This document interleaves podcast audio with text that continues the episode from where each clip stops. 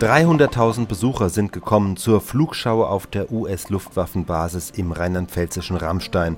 Sie gilt als Ausdruck für die deutsch-amerikanische Freundschaft. Virtuos fliegen zehn Maschinen im Formationsflug über das Gelände, bis drei von ihnen kollidieren und abstürzen.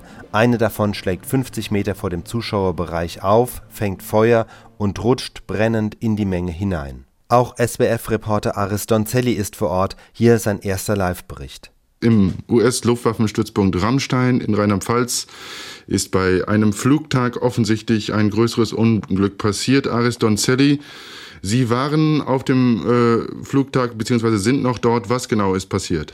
Ja, etwa ja, definitiv drei Flugzeuge der italienischen Flugschautruppe Frecce Tricolori sind gegen 15.35 Uhr abgestürzt. Das Ganze bei einem Flugmanöver der letzten Vorstellung des Flugtags in Rammstein. Dabei kreuzten sich zehn italienische Düsenjets des Typs Ayamaki, touchierten, zwei touchierten, explodierten in der Luft und rissen ein weiteres mit sich, alles in etwa 50 bis 80 Meter Höhe. Die Flugzeuge stürzten auf die Rollbahn, rasten in die Zuschauer, die 50 Meter von der Start- und Landebahn entfernt waren. Mindestens vier Todesopfer hat der tragische Unfall gefordert, die drei Piloten und ein Zuschauer, der von einem Flugzeugteil laut Augenzeugenberichten getötet wurde. Das Flugfeld äh, bietet im Moment ein Bild der Verwüstung, brennende Flugzeugteile, vom Feuersturm zerstörte Imbissbuden und alles lässt darauf schließen, dass es mindestens äh, 30 weitere Verletzte, wenn nicht gar Tote gegeben hat.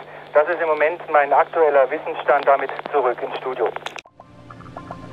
70 Menschen starben beim Flugzeugunglück in Rammstein. Es führte auch in Deutschland zu einer Professionalisierung der Notfallseelsorge und der Behandlung von posttraumatischen Belastungsstörungen. Und die Katastrophe zog eine Debatte über die Zukunft solcher Flugschauen und über die politische Verantwortung nach sich. Mehr dazu im Audio Wer trägt die Schuld am Flugzeugunglück in Rammstein?